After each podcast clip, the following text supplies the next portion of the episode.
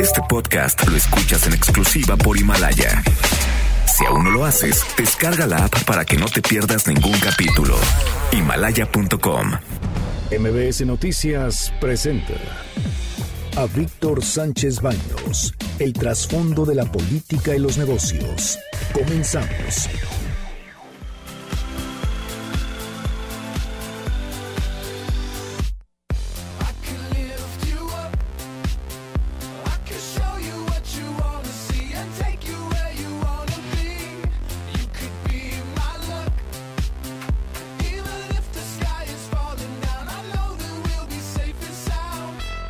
¿Qué tal? ¿Cómo están? Muy, muy buenas noches. ¿Cómo la pasaron? ¿Qué les trajeron los reyes? Espero que les hayan traído muchas cosas, sobre todo satisfacciones. Espero también que hayan pasado las festividades de Navidad y Año Nuevo sensacionales.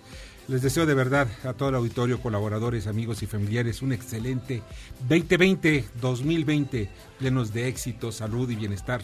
Los saludo con mucho afecto. Soy Víctor Sánchez Baños en MBS Radio a través de la frecuencia 102.5 de FM desde la Ciudad de México. Acompáñenos durante una hora para que juntos analicemos y discutamos la información de los asuntos de poder y dinero que leerás y escucharás mañana. Sintonízanos en vivo en streaming en mbsnoticias.com. Ahí nos podrás ver, estamos ahí en gran, eh, pues ya saben ustedes, en gran actividad, la actividad periodística y pues pueden ver algunos hasta nuestros gestos cuando de pronto vemos alguna información que nos parece rara. En fin, ya saben, es un poquito ese glamour de la televisión también. Están conmigo Bernardo Sebastián. Hola, ¿qué tal? Los saludo con mucho gusto ya en este nuevo 2020. Carmen Delgadillo. Hola, hola, muy buenas noches a todos. Leo, Leo Augusto. Buenas noches. Y les voy a platicar porque está Leo Augusto con nosotros, ¿eh? Debate. Comunícate. Comenta a Víctor Sánchez Baños en MBS, Twitter, arroba B. Sánchez Baños y arroba MBS Noticias. Y estas, estas son las expresiones y las historias de hoy. Este es el audio de los ataques con drones que realiza Estados Unidos a objetivos militares en el Medio Oriente, así como los cánticos iraníes de iraníes tras la muerte de su líder Qasem Soleimani, dedicado a atacar objetivos que atentan contra Irán y su revolución religiosa.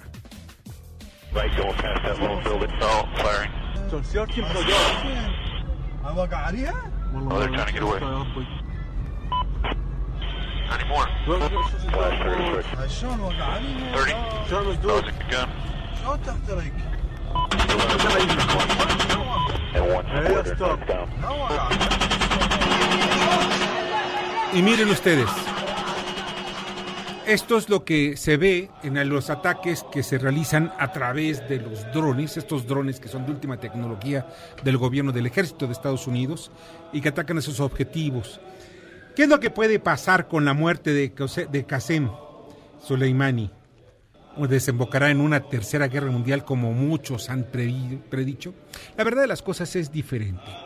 Primero, el poderío de Estados Unidos está fuera de Irán, a pesar de que pueda tener algunas, algún armamento mmm, nuclear, es muy complicado que pueda también ponerse al tú por tú con Estados Unidos. Estados Unidos aprovecha también de esa posición pues de, hegemónica para poder tomar el control de la región. Pero ¿qué es lo que está en juego al final de cuentas? Por una parte dicen, no es el precio del petróleo, otros dicen, es el estrecho de Hormuz. Hay que tomar en cuenta lo que está pasando realmente en esa región. El estrecho de Hormuz pasa el 35% de todo el petróleo del mundo que se consume en el mundo pasa por el estrecho de Hormuz. Es una partecita donde está precisamente la península arábiga y está bajo el control de dos países, Irán e Irak.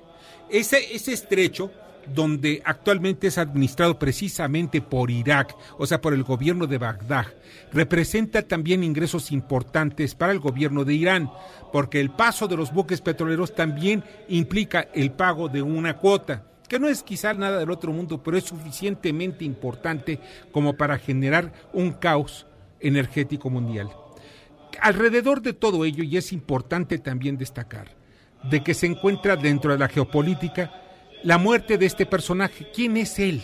Al final de cuentas, ¿quién es él? ¿Qué representaba y por qué razón están tan molestos los iraníes? Bueno, es un líder religioso, pues más que un líder religioso, es un líder, es el brazo armado de lo que le llaman la Hezbollah. Hezbollah es precisamente un partido, es toda una corriente ideológica que están tomando algunos países árabes y que aglutina también su brazo armado que es terrorista. Hay que tomar en cuenta eso, es terrorista y ataca fundamentalmente a países como Israel. El control de la zona, y eso es lo que están buscando también los iraníes, es sacar de ese país, o sea, de la zona, sacar al ejército de Estados Unidos, sacarlo de Afganistán, de Yemen, o sea, que son países que, que, son enemigos tradicionales de Estados Unidos, de Palestina, de Siria, de Libia y también de Afganistán. Todo esto representa también el peso del petróleo, del gas, que se surte hacia el norte, precisamente hacia Europa del Este. Estamos hablando que las fuerzas Qud, que es eh, precisamente donde Sulaimí, Sulaimí era el líder, Suleimani, perdón, era el líder.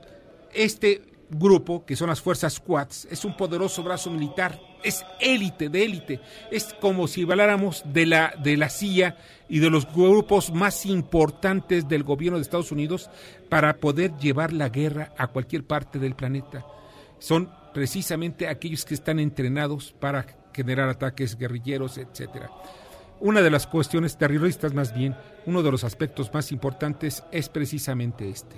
Esas fuerzas como las Quds, pues y el brazo, que es el brazo armado también de Hezbollah, atacó, a tiene más de un centenar de ataques terroristas. Y eso es precisamente lo que nosotros estamos viendo en estos momentos. Y miren, ya está en la línea telefónica y le agradezco muchísimo a Alejandro Salgó, Valencia, experto en temas de historia y política del Medio Oriente y de conflictos internacionales. Alejandro, muy buenas noches y gracias que estás con nosotros este, este día. ¿Qué tal? Buenas noches. Oye, estamos viendo todo este, este problema, ¿no? Se habla, eh, más bien este conflicto, se habla precisamente del aumento de los precios del petróleo, que pues no ha tenido un repunte como se esperaba de casi un 20%, simplemente uno, dos o tres dólares, hasta cinco dólares ha aumentado el precio, con un atentado de esta manera, pues no ha sido pues nada, nada extraordinario. Ahora, aquí, ¿qué es lo que hay detrás de todos estos ataques? El ataque que hizo precisamente eh, Donald Trump, que ordenó el asesinato de, de, de, este hombre, que pues a mí me parece un personaje importante, pero no como para llevar a la Tercera Guerra Mundial, a Qasem Soleimani. Eh, no, eh, lo que pasa es que sí es un gravísimo error de parte de Trump, es una torpeza de niveles increíbles. Este, si hay un héroe de guerra en el mundo contemporáneo, ese era Soleimani. Soleimani fue quien derrotó al ISIS. El ISIS sí es una organización terrorista, no como el Hezbollah, ¿eh? sino el ISIS sí es una organización terrorista creada por Arabia Saudí, financiada y entrenada por los Estados Unidos, y quien los derrotó en Irak, ese fue Soleimani. el mundo le debe a Soleimani la este, la, derrota del ISIS en Irak, así como le deben a Vladimir Putin la derrota del ISIS en Siria.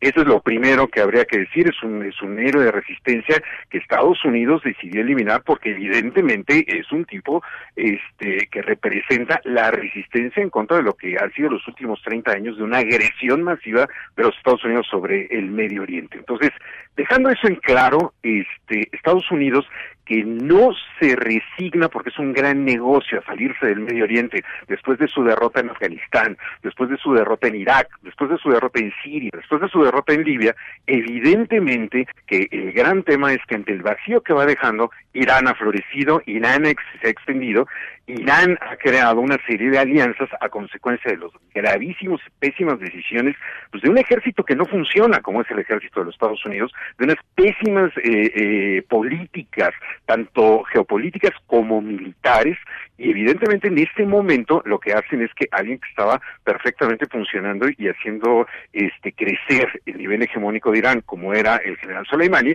es eliminado por Estados Unidos. Ahora, aquí hay que decir otra cosa muy, muy importante que es Estados Unidos se metió demasiado pastel en la boca. Esto es demasiado porque evidentemente arrinconó a Irán para generar una serie de represalias, que es lo que vamos a estar viendo, no ahorita, pero sí en un futuro próximo, no como se dice por ahí tercera guerra mundial ni tonterías de ese tipo, pero sí vamos a ver una serie de represalias de parte de Irán, porque ya no hay otra opción ¿sí? Es posible que, que veamos ese tipo de represalias y que después se entre a una especie de acomodamiento regional, pero definitivamente esta decisión, si es que viene desde el mismísimo Trump, no alcanzó a medir porque esto puede conllevar a una escalada que acabe, por ejemplo, en el cierre del estrecho de Hormuz, que eso sí podría, no nos olvidemos que el estrecho de Hormuz es el cuerpo de agua que conecta el Golfo Pérsico con el Océano Índico y un cierre de ese cuerpo de agua que lleva y transporta el 30% del petróleo del mundo, este podría empujar los precios a 200 dólares la economía mundial en dos en dos minutos. O sea, nada más es el bloqueo y de ahí cómo lo puedes quitar. Sería imposible. Es imposible de quitar, no hay manera de quitar un bloqueo sobre el estrecho de Hormuz. Ahora, aquí hay otro aspecto que a mí me parece importante. O sea, estamos viendo por una parte la presencia y el apoyo que está dando también, en este caso Rusia, a este bloque, a este eje, este eje que está viendo Donald Trump como de uno de los principales enemigos, que es fundamentalmente, repito, son Palestina, Líbano, Siria, Irak, eh, Yemen, Afganistán. Este eje que es el que ven los estadounidenses, más bien concretamente ve Donald Trump, porque no son los estadounidenses ni tampoco los intereses del pueblo de Estados Unidos, sino son los intereses de la región que son los importantes para Estados Unidos. Pero aquí este eje no vamos a ver que Irán va a atacar a Estados Unidos. Puede ser Yemen, como ya lo ha hecho anteriormente, con las embajadas a través de algunos, algunos buques, etcétera. Eh, puede ser también el caso de, Irán, de Irak, perdón, en donde pues ya estamos viendo cómo están sacando a los a, muchos diplomáticos, etcétera. Es una está muy complicado el panorama. ¿Qué es lo que esperamos en el corto plazo? Eh, eh, bueno, yo, yo eh, primero quisiera que eh, diéramos un paso atrás para poder contemplar que en realidad el eje el cual Estados Unidos está atentando no es tanto este eje de la resistencia, donde correctamente comentó usted está Irán, Irak, Siria, Líbano, que serían los, los principales. Afganistán no tanto porque no, no, no alcanza a, este, a, engarzarse en esta alianza. El clan Houthi de Yemen sí, por ejemplo, ahí sí, este, ya la resistencia de Hamas en Palestina no tanto porque hubo una serie de discrepancias este, cuando empezó la primavera árabe, pero bueno, sí podemos decir que Irán, Irak, Siria y Líbano. Pero en realidad esto es una ataque de Estados Unidos sobre un eje más grande que se llama China, Rusia, Irán. Ese eje que son de tres pilares que sostienen un proyecto que desde hace tiempo han dilucidado los chinos, que se llama este, la nueva ruta de la seda o el Belt and Road Initiative, que se trata de la integración económica euroasiática, obviamente con la colaboración muy cercana de Rusia, la relación entre Xi Jinping y Vladimir Putin es extraordinariamente buena, no nada más como países, sino a nivel personal, y uno de los ejes más importantes por la cantidad de petróleo, por la cantidad de gas, por la ubicación que tiene, es Irán. En realidad sabemos que Estados Unidos no tiene la capacidad de confrontar ni a Rusia ni a China, entonces escogió el eslabón más débil. Por eso es que el pleito es ahora con Irán. Irán podremos decir que es el país más poderoso de los de media tabla, si se me permite ese símil, eh, porque no es Irak, no es Afganistán, o sea, todas las, las guerras que Estados Unidos nos tiene acostumbrado, este es un país de otro nivel, con un armamento muchísimo más sofisticado, con una capacidad de movilización muy fuerte, pero evidentemente no es Rusia, no es China. Entonces ahí es donde Estados Unidos está tratando de, de, golpear a esta alianza, es lo primero. En realidad esto hay que ver que el destinatario de este conflicto y el golpeo es Pekín y es Moscú, este, de manera indirecta y que no es nada más una, una dinámica regional en cuanto al Medio Oriente, es una dinámica global, es una dinámica de la integración euroasiática. Ese es el punto que tendríamos que estar analizando.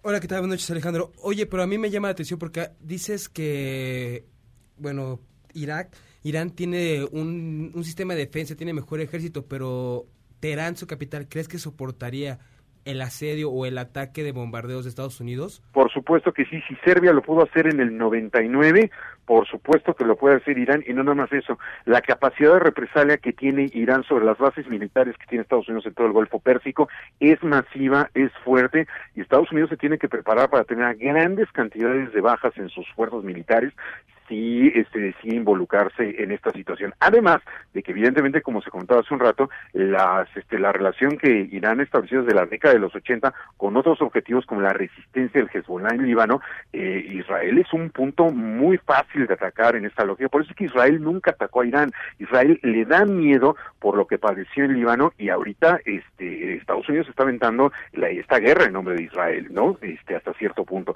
Que también ahí hay que ver que, que Benjamín Netanyahu, que estaba corriendo corriendo está corriendo severos problemas políticos, está acusado de gravísimos cargos de corrupción. El momento que deje de ser primer ministro se va a ir a la cárcel. Este, él tiene mucho que ganar con esto porque ahorita se vuelve una pieza esencial dentro del sistema político militar israelí. Entonces tiene muchas aristas este conflicto. Y sí, claro que Irán no nada más puede soportar, sino Irán este, va a aguantar, no hay manera de derrocar al régimen de los ayatolas y lo único que tiene que hacer Irán es sobrevivir. Estados Unidos, si no derroca al régimen, es una derrota más dentro de la larga lista de derrotas de Estados Unidos. Y ya se están preparando también para, para eh, salir también de esa zona. Hay algo que a mí me llamó la atención el día de hoy, que fue precisamente una, una nota, un borrador que después dijo el gobierno de Estados Unidos, que pretendían salirse ya, sacar las tropas de, en este caso de, de, de Irak. Si lo hacen, esa es una gran victoria para este para, Irán, porque saliéndose de Irak, los 300, 350 hombres que sigue teniendo Estados Unidos acantonados en Siria, que recuerden ustedes que está en la población de Dir donde están, eh, pues ahora sí que utilizando el verbo mexicano de huachicolear, se están robando el petróleo de los sirios, y este, eh, esas tropas tampoco tendrían un soporte. Y en realidad veríamos la salida, la extracción de Estados Unidos, y lo van a hacer de la forma más dolorosa posible, de la región del creciente fértil. Curiosamente son los mismos países que estábamos comentando, ¿no? Irán, Irak, Siria y Líbano. Estados Unidos pierde toda esa presencia, además de que no se les olvide que Trump ya trae un pleito personal con el presidente turco, Recep Tayyip Erdogan. Este, entonces Estados Unidos se va quedando cada vez más solo. Sí tiene como aliados a Israel, tiene como aliados a una Arabia Saudí que cada vez está quedando más aislada, y unos cuantos de estas monarquías petroleras del Golfo, como Kuwait y como Emiratos Árabes Unidos, pero que ya no alcanza a ser un posicionamiento como en el que eh, en algún momento hace 20 años gozaba. Alejandro, de verdad no sabes qué ilustrativo fue tu plática, ¿eh? te agradezco muchísimo. Este, pues no, para mí es un placer estar con ustedes y cuando quieran estoy aquí a sus órdenes. Claro que sí, te vamos a estar molestando más seguido, ¿eh? Porque estoy a sus órdenes. Tu conocimiento me, me gustó muchísimo sobre el área. Pásala muy bien. Este, un abrazo y gracias a ustedes y felicidades. Igualmente, felicidades. Alejandro Salgo Valencia, experto en temas de historia y geopolítica en el Medio Oriente. Y vamos rápidamente al resumen de información. Reunión de Monreal con Ebrard. El presidente de la Junta de Coordinación Política del Senado se reunió este lunes con el canciller a quien propuso crear una comisión entre el Ejecutivo y el Legislativo para dar seguimiento a la implementación del TEMEC. Protestas en Morelos contra el presidente López Obrador. Familiares de Emiliano Zapata, campesinos y aliados de Samir Flores, el asesinado líder opositor a la hidroeléctrica de la Huexca, protestaron por exhibición en Bellas Artes de la obra de Fabián Chaires de Emiliano Zapata feminizado. También reiteraron su rechazo a la termoeléctrica en Huexca. Rápidamente les comento que fue detenido precisamente en Morelos durante un mitin un sujeto que portaba un arma. Entonces la gente dijo, alertó en ese momento de que llevaba un arma. Fue detenido este personaje. Aparentemente forma parte de las fuerzas de seguridad del Estado, pero eh, quienes realizaron la detención fueron miembros del ejército que acompañan al presidente López Obrador. O sea, cuidado, no va solo el presidente. Y eso de que lo cuida el pueblo, pues sí, pero no está preparado para cuidarlos. Están eh, miembros del ejército a un lado del presidente y que sí están preparados para salir pues al cuidado del líder del ejecutivo. Critica PAN construcción de sucursales del Banco Bienestar. El gobierno federal destinará este año 5 mil millones de pesos a la construcción de sucursales en el país. El dirigente nacional del PAN, Marco Cortés, consideró increíble la determinación ya que se redujeron los recursos a salud, campo y seguridad. Remín denuncia grave, pero muy grave, eh, la situación que viven los niños en México. La Red por los Derechos de la Infancia en México alertó que 35 mil niños, niñas y adolescentes fueron reclutados por la delincuencia organizada. Se incrementó el feminicidio infantil y aumentó 30% la desaparición forzada. Y nace, ahora sí, el Centro Federal de Conciliación y Registro Laboral. Este organismo será el regulador de la democracia sindical. La Secretaría de Trabajo y Previsión Social informó que con ello se, se cumple en tiempo y forma con los objetivos previstos en la reforma al sistema de justicia laboral. Venezuela, otra vez, crisis en el Congreso. Luis Parra y Juan Guaidó se proclamaron presidentes de la Asamblea Nacional en una sesión llena de acusaciones. Ambos convocaron a sesión ordinaria de la Asamblea mañana. Y el socialista Pedro Sánchez espera ser investido como presidente de España. Sesión tensa iniciará en unas horas más. El líder socialista con 167 votos a favor, 165 en contra y 18 abstenciones. no hay manera para error ni para modificar su decisión en momentos en que España atraviesa un largo periodo de inestabilidad por dos elecciones generales en solo un año. Muchas gracias, Carmen, te agradezco muchísimo. Y ahora vamos al comentario de Alejandro Armenta, presidente de la Comisión de Hacienda del Senado de la República. Alejandro, adelante. Víctor, buenas noches a tu audiencia, a tu equipo de producción, a todos los que hacen posible tu programa. Muchas gracias por permitirme ser parte de este gran proyecto de comunicación y por eso para nosotros es muy importante, iniciando el 2020, que este sea un año de prosperidad y de salud, fundamentalmente para ustedes, para su equipo y para todos los que hacen posible tu programa, desde luego tu audiencia. También informarte que en este año el coordinador, el senador Ricardo Monreal, ha mantenido comunicación con los mexicanos y ha marcado claramente las pautas de las prioridades que el, órgano legislativo eh, tiene en el Senado y tiene que ver con la ley de amnistía, eh, temas prioritarios para este segundo año legislativo a partir de febrero también el asunto de la eliminación del fuero, iniciativa del presidente de la República. Eh, revisaremos nuevamente la regulación de la cannabis. Es un tema muy importante. Hay una serie de investigaciones que se han hecho en torno al uso medicinal y lúdico. Eh, otro tema fundamental es el tema del outsourcing que eh, tiene que ver con los derechos laborales y con la flexibilidad empresarial, que son temas que desde luego causan eh, contradicción, pero que tenemos que analizar con objetividad. La reforma electoral, desde luego, es un tema central y la economía circular, un tema que tiene que ver con el desarrollo sustentable y con el aprovechamiento de los residuos orgánicos e inorgánicos en este contexto mundial de cuidado del medio ambiente. Estos son los temas centrales que, digamos, apuntan de cara a el año legislativo, que será el segundo periodo, pero del segundo año legislativo en este 2020. Un abrazo a tu audiencia, que todo este año sea de prosperidad, de salud y de éxito para todos ustedes. Muchas gracias. Escuchas a Víctor Sánchez Baños. Vamos a una pausa y continuamos. Este podcast lo escuchas en exclusiva por Himalaya. Debate. Comunícate. Da tus opiniones a Víctor Sánchez Baños en MBS. Teléfono en cabina 5566 1025. Ahora vamos con el dato útil. Un total de 147.033 personas se encuentran desaparecidas o no localizadas desde los años 60 y hasta diciembre pasado. Los estados con mayor número de personas en esta condición son Tamaulipas con 10.032 y Jalisco con 9.286, de acuerdo al Registro Nacional de Personas Desaparecidas y No Localizadas.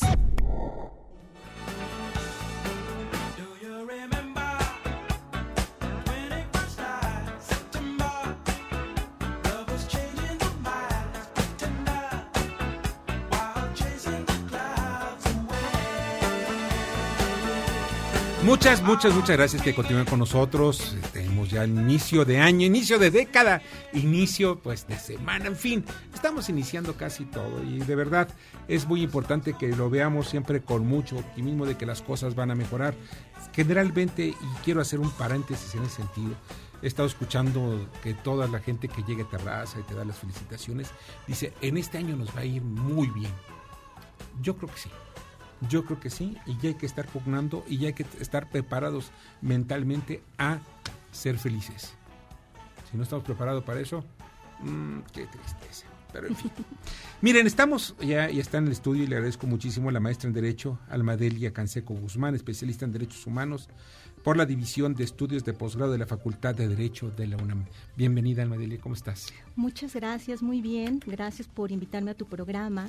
Y pues bueno, aquí estamos a tus órdenes para que hablemos del tema que por el cual nos, nos estamos encontrando este día muy especial, 6 de enero. 6 de enero, el Día de Reyes. Fíjate que hay, una, hay algo que a mí me parece muy importante y es exactamente la violencia de género. Parece que hoy es moda.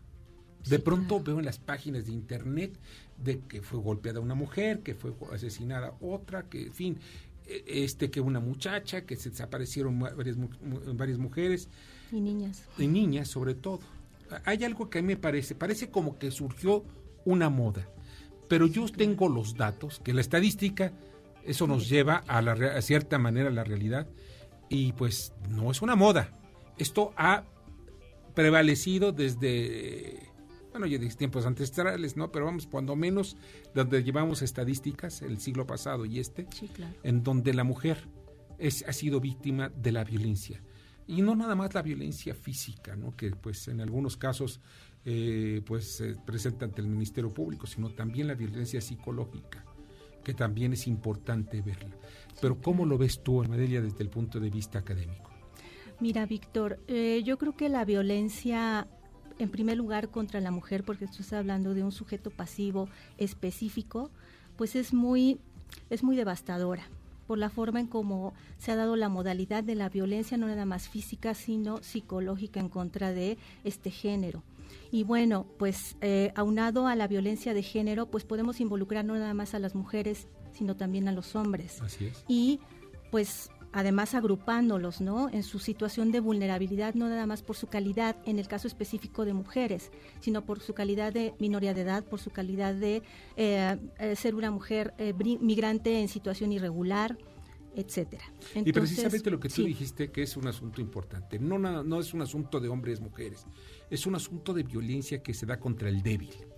Claro, claro, de ahí la violencia de género porque trata de establecer grupos en situación de vulnerabilidad para efecto de que haya una desigualdad, una discriminación por su situación de sexo, por su ideología, por su religión, etcétera, por su situación económica, por su situación eh, de nacionalidad, etcétera. Entonces, yo creo que sí es importante que hoy por hoy se esté visibilizando esta circunstancia de que los grupos, y no nada más los grupos a nivel social, las organizaciones sociales, sino las instituciones gubernamentales, den la visibilización a esta problemática. Y bueno, ustedes los medios como MBS eh, Noticias en este caso, pues tienen la preocupación ¿no? y el interés porque se escuchen, se escucha hablar sobre estos temas. Y a nivel jurídico yo te puedo decir que pues México ha trascendido a nivel de que pues tenemos el tipo penal de feminicidio donde se establece en un alto grado la violencia contra la mujer es la violencia máxima, porque el feminicidio habla de privar de la vida específicamente a una mujer por esa condición, por la condición de ser mujer. Entonces creo que hablando en términos de moda no puede ser, sino en términos de visibilizar la problemática que además se ha dado de manera ancestral en el tema de las mujeres. Es porque volteamos, ahora volteamos los medios, eso tenemos que reconocerlo quienes nos dedicamos a este negocio Volteamos ahora sí por el espejo retrovisor y vimos que la violencia está desde atrás y que sigue prevaleciendo y que sigue existiendo y que la impunidad es otro de los factores que son muy graves. La impunidad es lo que nos lleva precisamente a que sea permisivo, no permisivo, sino que la que no haya el castigo suficiente para aquellos que cometen ese tipo de violencia. Sí, claro. Fíjate que en el tema de la impunidad también es importante. En México está trabajando mucho sobre ello. Las fiscalías se están preparando cada vez a través de la profesionalización para entender sobre todo este tema de la violencia contra la mujer, la violencia de género, porque es una situación muy particular. Cuando los fiscales van a determinar, en el caso, si me permites, del feminicidio, establecer que lo fue, y no se vaya por el homicidio, sin más, porque si hablamos de estadísticas, podemos ver que ahorita, de 2015 a 2019, a noviembre de 2019 tenemos una cifra de 3.578 feminicidios. En México. En México. ¿Ok? De los cuales de enero a octubre de 2019 solamente se han dado 833, son demasiados feminicidios. Entonces, pues bueno, visibilizando esta, esta cifra... Entonces sí se han incrementado. Se han incrementado, se han incrementado. Y realmente, bueno, pues soy enemiga de hablar de el, el, presente periodo presidencial, no. Finalmente el problema del feminicidio se ha dado en todos, en todos los este, periodos presidenciales, ¿no? No es, no se atenta no, no, no tengo yo por qué atentar en contra de un periodo presidencial específico. Simplemente las cifras nos están hablando de, una, de un foco rojo, de una preocupación, y donde la organización, las organizaciones internacionales como la ONU y el sistema interamericano tienen los ojos muy puestos en México. ¿Por qué? Porque nosotros somos suscriptores de los tratados internacionales, de aquellos que hablan sobre la eliminación de la violencia contra la mujer. Belén do Pará, por ejemplo. Pero, por ejemplo, Alma, en México nuestro, nuestro sistema judicial, nuestros, nuestros jueces, de veras, como lo habías dicho, se van por otro, se van por otro camino, por el camino del homicidio en lugar de feminicidio. Sí. Y esto, eh, ¿por qué se genera? Porque por la cultura, por la sociedad, incluso puede ser por las mismas, por la misma forma en la que está elaboradas las leyes. Mira, yo creo que eh, vamos poco a poco. El legislador cuando nosotros vemos eh, la redacción del tipo penal de feminicidio y que habla que es el, eh, la privación de la vida en contra específicamente de la mujer por violencia de género, te establece siete fracciones, de las cuales no los quiero agobiar.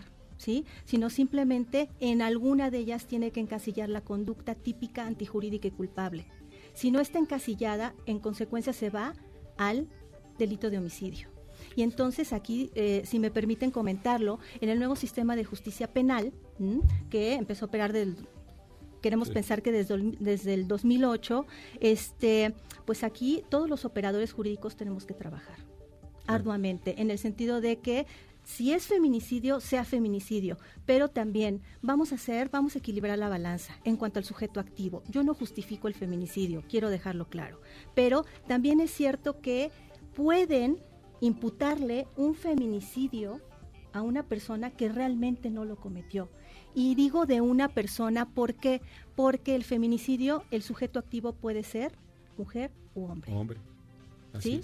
En sus inicios en 1976 que Diana Russell, Russell acuña el término de feminicidio, ¿no? A propósito de este tribunal de crímenes eh, eh, contra las mujeres, ¿no? Se establece ese término de feminicidio, pero hablaba específicamente del sujeto activo en su calidad de varón. Por eso hablaba de violencia misógena, pero eso es una es vanguardista nuestra normatividad en el Código Penal Federal al establecer que el sujeto el, sujeto activo es cualquier persona, el sujeto el, sujeto pasivo sí tiene que ser mujer. Y esa es la clave de todo. Sí, claro. hay que defender a la mujer, incluso a otras mujeres. Claro. Sí, porque eso es importante. Alma pues ya te agradezco muchísimo oh. que hayas estado con nosotros. Víctor, Tienes pues, mucho que decirnos porque hay temas, por ejemplo, las alertas de género, para ver si puedes venir otro día y que platiquemos de eso, ¿sí? Claro que ¿Te parece bien? Te agradezco mucho, Víctor. No, al contrario. Y bueno, pues muy complacida con tus radioescuchas. Yo soy el complacido que estés con nosotros. Eh, Almadelia Canseco Guzmán, maestra en Derecho, especialista en Derechos Humanos por la División de Estudios de Posgrado de la Facultad de Derecho de la UNAM. Muchísimas gracias, buenas noches. Buenas noches. Vamos al comentario de Jorge Gordillo, analista económico y financiero. Gracias, Víctor. Buenas noches. Aquí mis comentarios del día de hoy. Los mercados financieros locales finalizaron la primera sesión de la semana con resultados mixtos, una apreciación en el peso mexicano y pérdidas en la bolsa local. Se espera que conforme avance la semana, los mercados retomen sus niveles habituales de volumen de operación. En particular, la moneda mexicana se vio beneficiada después de que vimos al dólar en general depreciarse. Esto porque el euro tomó fuerza después de unos datos muy interesantes, positivos y optimistas en la región de la zona euro. En contraparte, la bolsa se desligó un poco de los pares norteamericanos y observó cierta caída, eh, un poco afectada por esta impresión de incertidumbre ante la situación geopolítica que se vive en el Medio Oriente. La escalada de tensión entre Estados Unidos e Irán tiene afectados o tiene teniendo repercusiones en los mercados financieros al no saber cuál puede ser el alcance ante las amenazas de Irán de tener una venganza o de, de represalias que pueda alcanzar o que pueda lograr después de los ataques que hizo Estados Unidos el viernes y bueno, los dimes y diretes que hemos observado el fines de semana. Este tipo de anuncios normalmente son temporales, pero por supuesto que son graves y son importantes en los mercados al no saber los alcances que puedan tener ellos. Para la semana vamos a estar muy atentos a datos económicos en Estados Unidos porque nos van a hacer salir el cierre de año del empleo para el viernes, empleo en Estados Unidos. Y en México, importante, el jueves saldrá el dato de inflación ya para todo el año, en donde la expectativa es que habremos terminado 2019 con una inflación por debajo del 3%. Un dato muy, muy importante de caras a la decisión que tome Banjico para su siguiente reunión, a ver si continúa con esta estrategia de continuar bajando su tasa de interés. Hasta aquí mis comentarios del día de hoy, Víctor.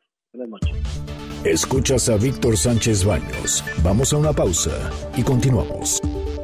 Este podcast lo escuchas en exclusiva por Himalaya. Facebook, Instagram y LinkedIn. Víctor Sánchez Baños. Tu voz se escucha en la radio. Ya regresamos con el dato inútil. De acuerdo al Registro Nacional de Personas Desaparecidas y No Localizadas, de las 3.980 personas reportadas en el último año, 91% fueron encontradas vivas. 342 habían fallecido.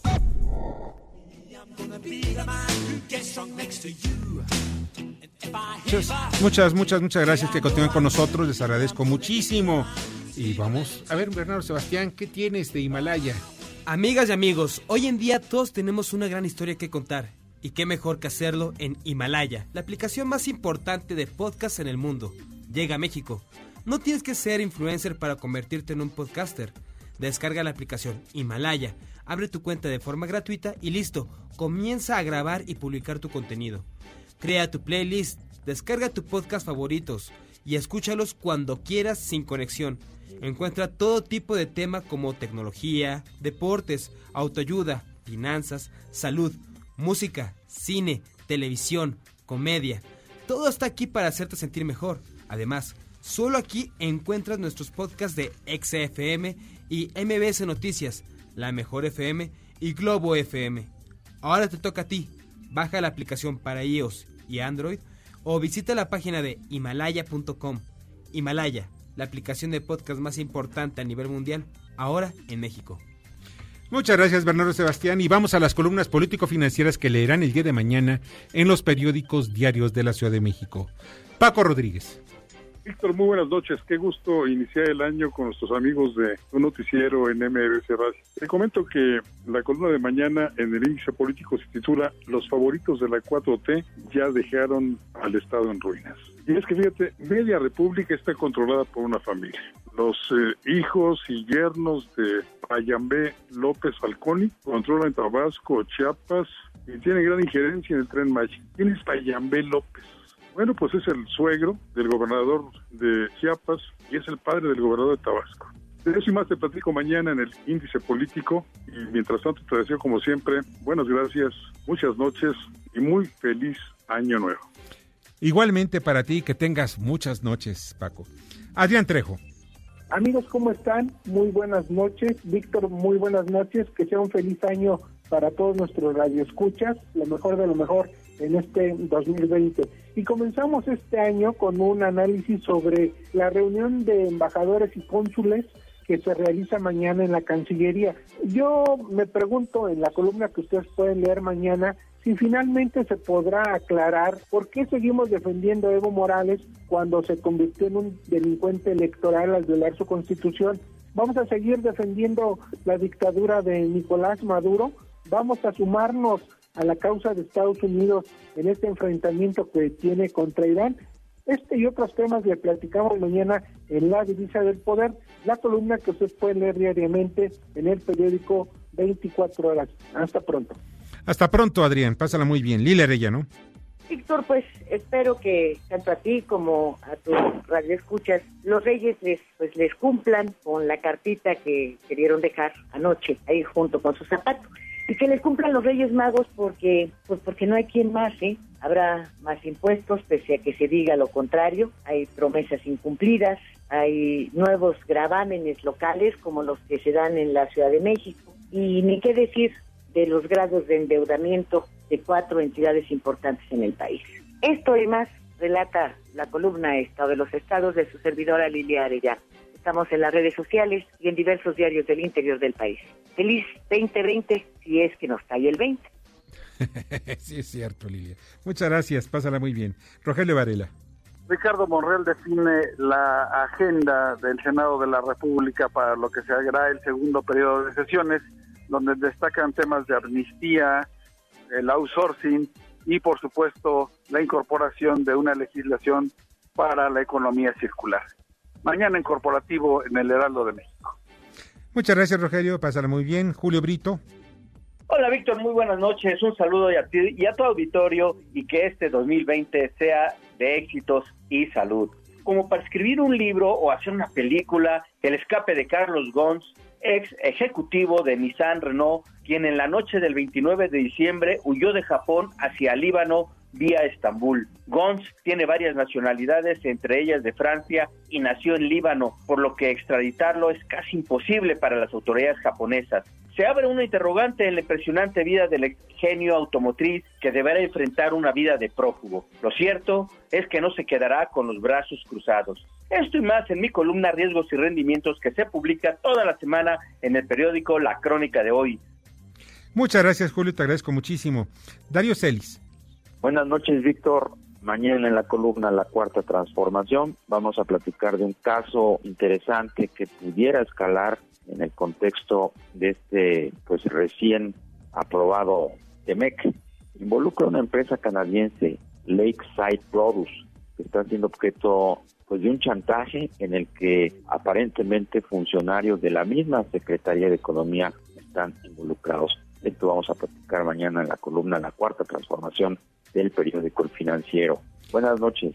Buenas noches, Darío, te agradezco muchísimo. Y mañana en Poder y Dinero yo publico en varios portales, en el periódico Diario Imagen, en Eje Central, etcétera, la hipocresía, la hipocresía en cuanto al manejo de las bolsas de plástico, porque el problema no son nada más las bolsas de plástico, va más allá, pero también ya hay fraudes, en fin, hay muchas cosas que me gustaría que ustedes leyeran mi columna en el día de mañana. Y también hablo sobre la planta Toyota que abre reabre más bien una, una, línea de producción muy importante allá en Guanajuato. Ya está la línea telefónica y le agradezco muchísimo a Miguel Rivas, coordinador de la campaña Océanos de Greenpeace. ¿Cómo estás, Miguel?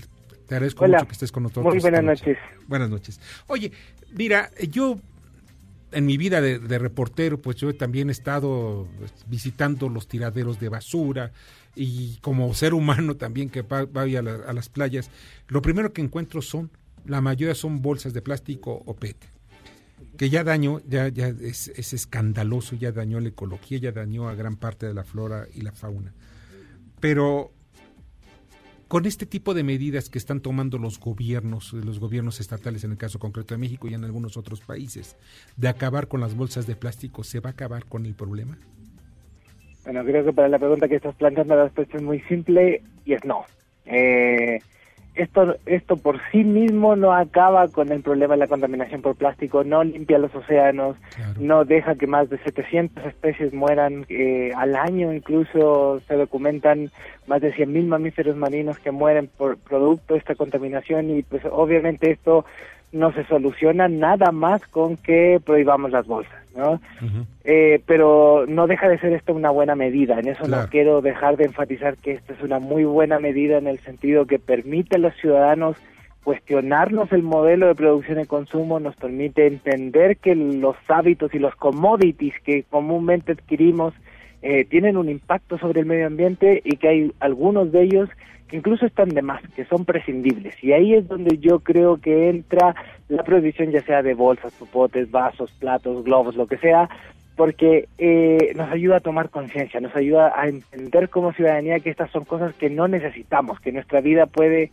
seguir igual o y perfectiblemente con las mismas comodidades eh, sin que estos productos existan. Y es más, si es que tenemos que hacer algunos sacrificios, como tener que cargar una bolsa o tener que cargar una botella o termo rellenable, pues va a haber que hacerlos para poder entender que el planeta pues nos afecta a todos y a todas. Entonces estas medidas sí contribuyen a la a disminuir la contaminación por plástico, pero claramente no son la solución en sí misma. Entonces, porque los plásticos viven con nosotros desde hace más de 50 años viven, conviven con nosotros. Estamos hablando, veo, abro mi computadora, veo un teléfono celular, veo los zapatos de mucha gente, vemos la ropa de mucha gente, los alimentos en donde están todos estos, eh, pues algunos polímeros en algunos casos, que son indestructibles y que nos están haciendo daño.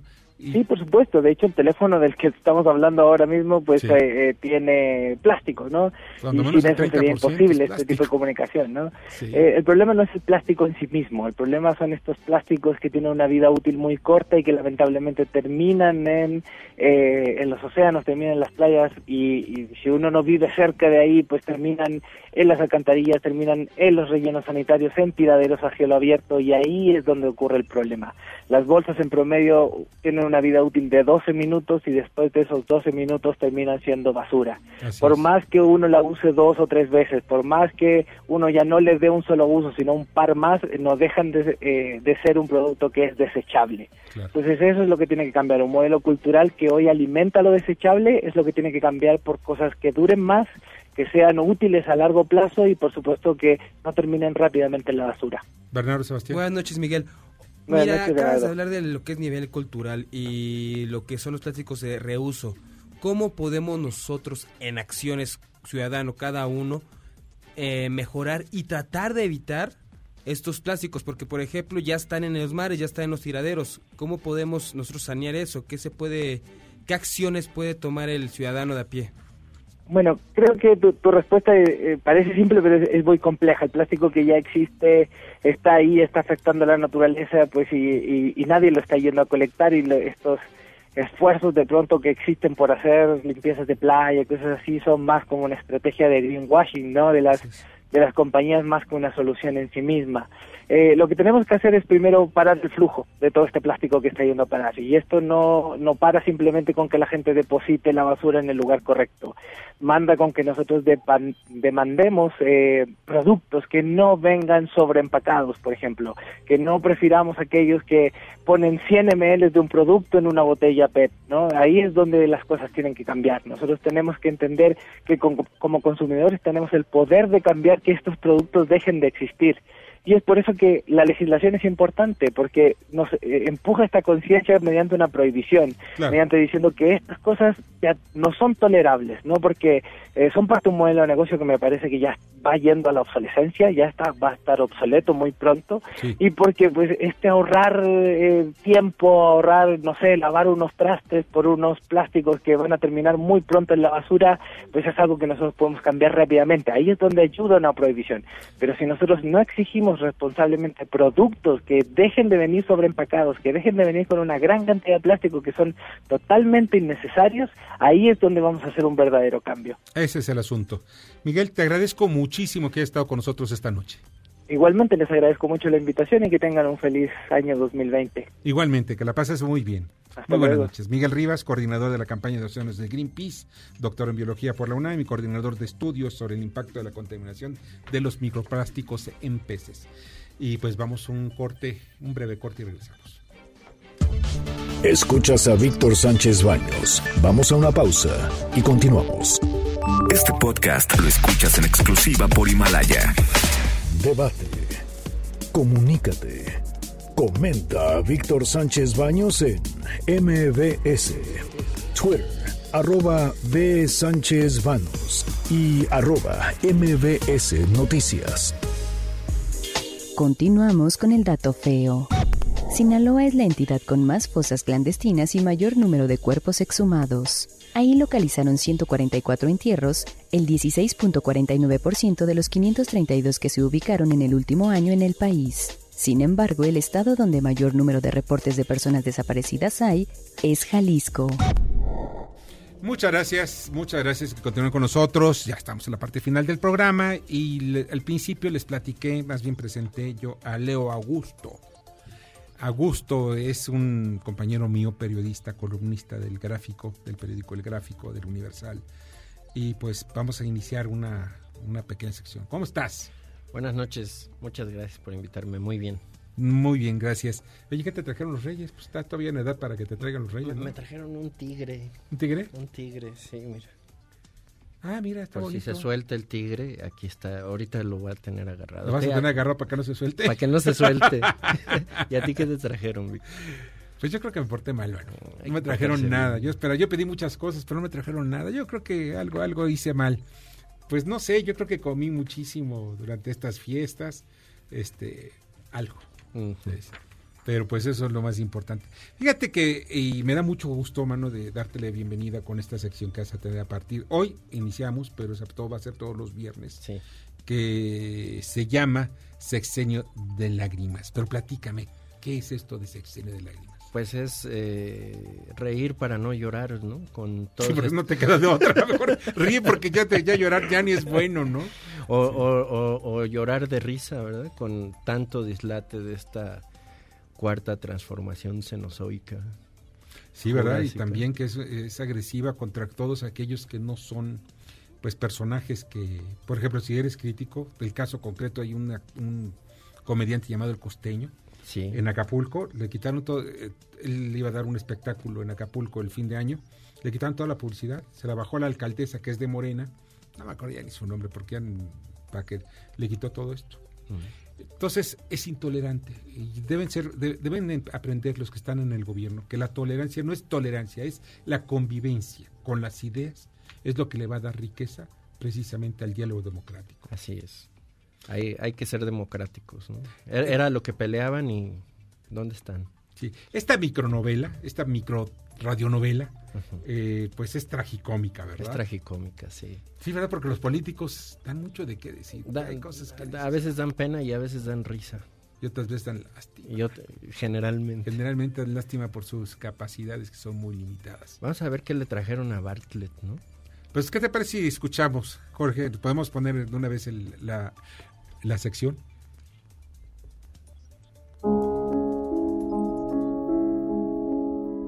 Presentamos su radionovela favorita, Sexenio de Lágrimas, con la participación involuntaria de destacadas figuras del quehacer político nacional. Hoy le venimos ofreciendo un trenecito de Día de Reyes. Ya vienen los Reyes Magos, ya vienen los Reyes Magos, caminito de Belén. Manuelito, mijito, ¿Ya le hiciste la cartita a los Reyes Magos? Anda, ¿sabes qué le vas a pedir? Las empresas. Pero. ¿Un tren? Exoneración es lo que te van a traer como sigas acumulando propiedades bacterianas en esas manotas. ¡Ande! ¡Corra a lavarse!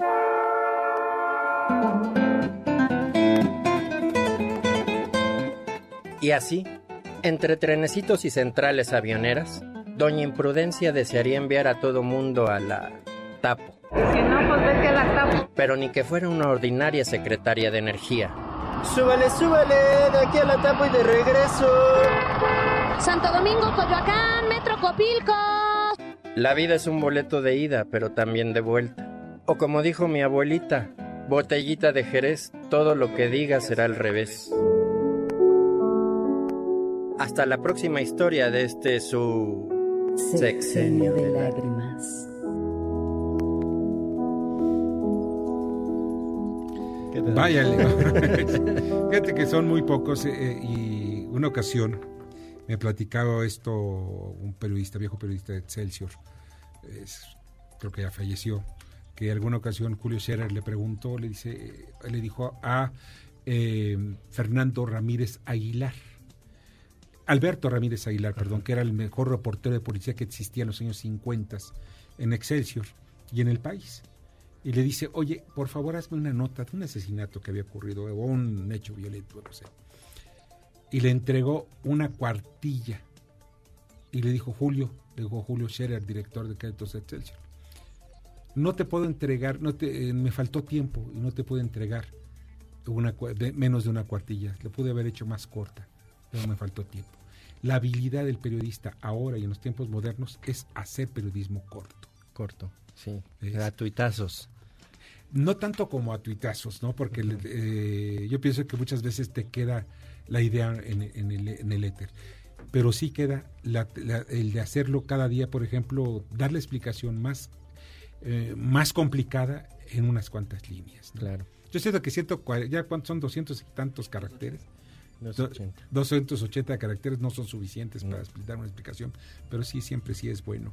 Leo, bienvenido. Muchas gracias. Y esperemos que nos hagas reír Felicidades. Felicidades, bienvenido. Entonces, Gracias, eh, aquí el viernes escuchamos tu siguiente, tu siguiente cápsula. Esperamos que les guste y los haga reír. Claro. sí. ¿Cómo se llama tu columna en Universal? Submarino político. Ahí en el gráfico ahí lo pueden leer. Y es muy cáustico, yo ya lo he leído. Me gusta mucho su columna. Gracias. Muchas gracias, Leo. Gracias, buenas noches. Leo Augusto. Muchas gracias. Vamos a la agenda. Inicia la reunión anual de embajadores y cónsules mexicanos. Inaugura precisamente mañana el canciller Marcelo Ebrard. Eh, la familia Levarón se reúne con el fiscal general de la República, Alejandro Hertz Manero, y la Comisión Ejecutiva para la Atención a Víctimas. Se presenta mañana la estrategia institucional de la Secretaría de Seguridad de la Ciudad de México y en unas horas se iniciarán los actos conmemorativos del quinto aniversario del ataque terrorista al semanario Char Charlie Hebdo, perdón, que costó la vida de 12 personas allá en París, Francia. El Congreso de España realiza la segunda votación para la investidura de Pedro Sánchez, el socialista Pedro Sánchez. Juan Guaidó y Luis Parra se enfrentarán mañana seguramente a la sesión de la Asamblea Nacional Venezolana. Ambos se proclaman presidentes. Caray, qué caos es- está dejando Madurito allá en Venezuela. Son nuestros vecinos, nuestros compañeros, nuestros hermanos venezolanos. Pues ya nos vamos. Les agradezco muchísimo que hayan estado con nosotros este día, inicio de, semana, inicio de año, inicio de década. Muchas gracias, Bernardo Sebastián. Les mando un abrazo, un abrazo afectuoso a todos. Un abrazo también, yo se los mando, pues. Muy bueno. También te agradezco muchísimo, Leo Augusto, que, Leo Augusto, que ha estado con nosotros. Muchas gracias, buenas noches. Y a Carmen Delgadillo en, en la carretera de información, a Jorge Romero en la producción, la asistencia de redacción, a Fernando Moxuma y en los controles a Héctor Zavala. Yo soy Víctor Sánchez Baños, les deseo que pasen una noche extraordinaria.